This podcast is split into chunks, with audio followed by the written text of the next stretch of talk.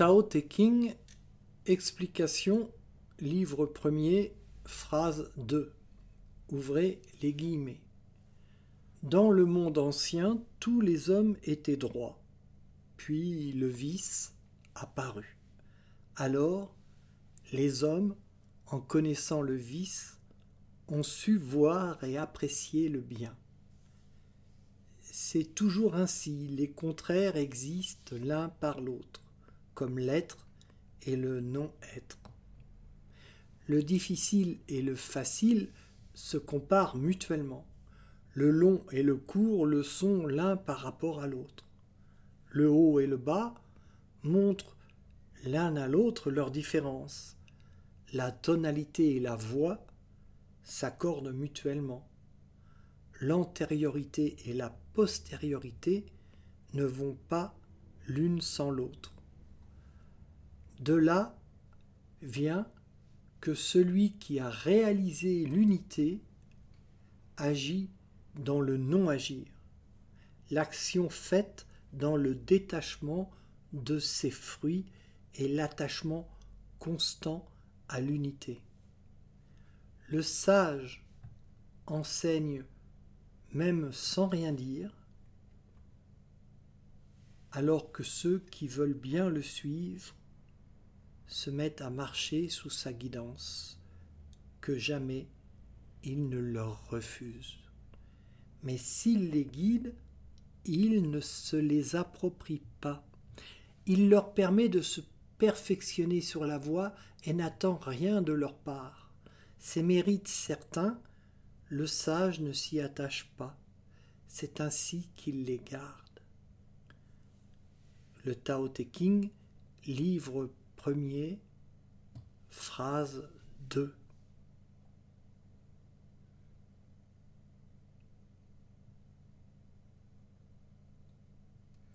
Dans le monde ancien, tous les hommes étaient droits, puis le vice apparut, alors les hommes, en connaissant le vice, ont su voir et apprécier le bien. C'est toujours ainsi, les contraires existent l'un par l'autre, comme l'être et le non-être. Ici aussi, il est question du non-être et de l'être. Le Tao est désigné comme non-être, car il n'est pas un être. Pour être, il faut naître, vivre, et mourir. Dieu n'est jamais né, il ne mourra donc jamais. C'est ainsi qu'il n'est pas. Lao Tse le nommait pour cette raison le non-être. L'être est la créature qui est née et cessera de vivre. L'être existe grâce au non-être, la créature grâce au créateur, et le créateur existe-t-il grâce à la créature? Sans créature, pas de créateur. Pour que Dieu soit créateur, il doit créer. L'homme possède le libre arbitre, ce qui signifie qu'il a toujours le choix quand il agit entre l'action juste et l'action inappropriée. L'action juste est celle qui rapproche la conscience de l'unité L'action inappropriée est celle qui laisse la conscience dans la confusion du multiple. Pour avoir le libre arbitre, c'est-à-dire le choix, il est nécessaire de connaître les deux propositions, le bien et le mal, la lumière et les ténèbres, l'unité et la confusion du multiple. Adam et Ève, tant qu'ils n'avaient pas la connaissance du bien et du mal, vivait au royaume sans conscience. Le serpent, qui symbolise le diable, entre parenthèses, l'étymologie du mot diable est celui qui sépare, a permis à Adam et Ève, symbolisant l'humanité, d'avoir le libre arbitre. Le serpent était une créature de Dieu, comme toutes les créatures, et un instrument dans son jeu, la lila. Le mythe d'Adam et Ève est symbolique de cette nécessité de connaître le mal pour être en capacité de choisir le bien. Dieu offre la liberté aux hommes en leur donnant la connaissance du bien et du mal. Être chassé du paradis terrestre, c'est quitter le royaume, l'unité, et s'incarner, vivre une existence humaine avec ses nécessités, ses souffrances, la dualité, entre parenthèses ou multiple, c'est le prix du libre arbitre. Ainsi, ouvrez les guillemets, dans le monde ancien tous les hommes étaient droits, puis le vice apparut, alors les hommes, en connaissant le vice, ont su voir et apprécier le bien.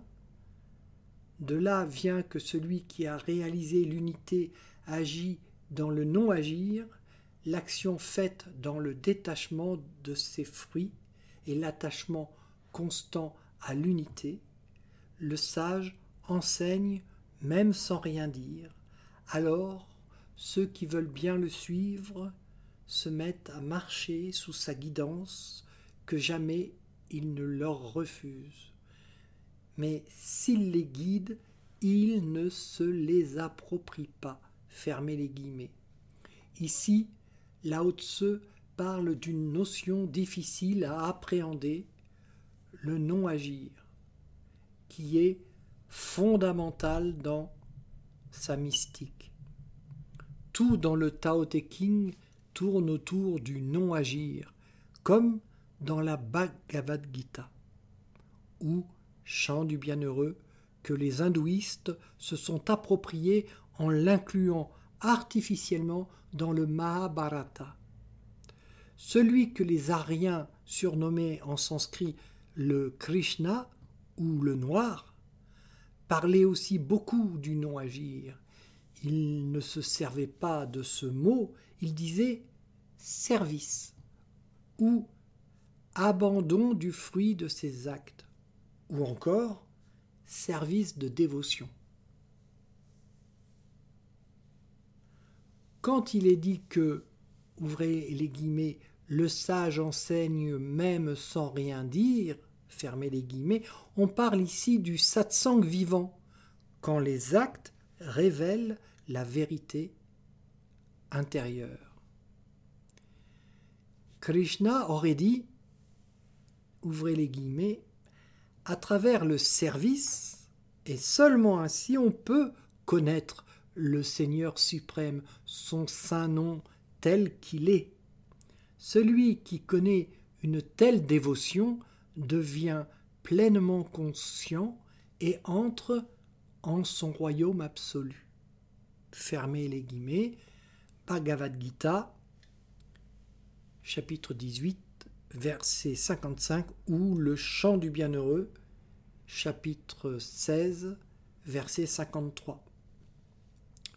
Une autre citation, ouvrez les guillemets, Libère-toi des conséquences par le service, absorbe-toi en l'un.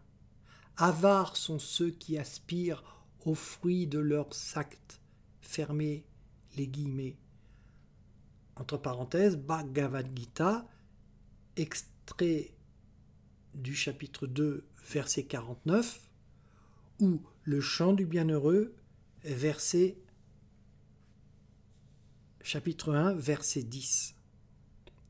Sur la voie actuelle, héritière de Lao Tse, de Krishna, de Bouddha, de Guru Nanak, de Jésus et tant d'autres, le non-agir ou service, selon la Bhagavad Gita, existe.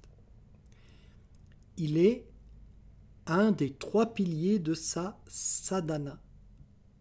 C'est le service. Le service consiste à faire tout ce que l'on a à faire tout en gardant une part de son attention dans la pratique de la technique dite du saint nom. Nos actes, en même temps que faits en pratiquant le saint nom, doivent être faits du mieux qu'on peut les faire, tout en abandonnant leur mérite à Dieu. On fait les choses par et pour lui. On fait les choses par et pour lui. Lao Tse termine cette phrase de par ces mots en parlant du sage qui est dans le non-agir. Ouvrez les guillemets. Alors ceux qui veulent bien le suivre se mettent à marcher sous sa guidance, que jamais il ne leur refuse, mais s'il les guide, il ne se les approprie pas. Fermez les guillemets, ce qui signifie qu'il savait qui était le maître. Le Tao, et que les disciples, pratiquant la sadhana de la voix, ou Tao avec un T minuscule, étaient les disciples du Tao avec un T majuscule, ou l'unité, Dieu ou Brahman. Plus que lui, plus que de lui. C'est ainsi qu'un vrai guide agit dans le non-agir, le détachement. Ainsi, il ne s'attache pas aux disciples à qui il enseigne la voie, plus qu'il ne s'attribue le mérite de la connaissance qu'ils acquièrent. Ouvrez les guillemets, mais s'il les guide, il ne se les approprie pas. Fermez les guillemets.